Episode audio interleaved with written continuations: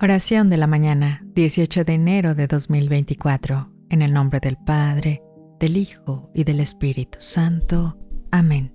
Señor Jesús, en esta nueva mañana te pido que guíes mi corazón y mis pensamientos hacia un amor genuino y profundo hacia mi prójimo. Ayúdame a ver a cada persona a través de tus ojos con compasión y entendimiento Permíteme ser paciente, comprensiva y amable, incluso en situaciones difíciles. Que mi trato hacia los demás muestre la misma paciencia y aceptación que tú muestras hacia mí. Y en mis interacciones diarias siempre recuerde tu mandamiento de amar a los demás como a mí misma.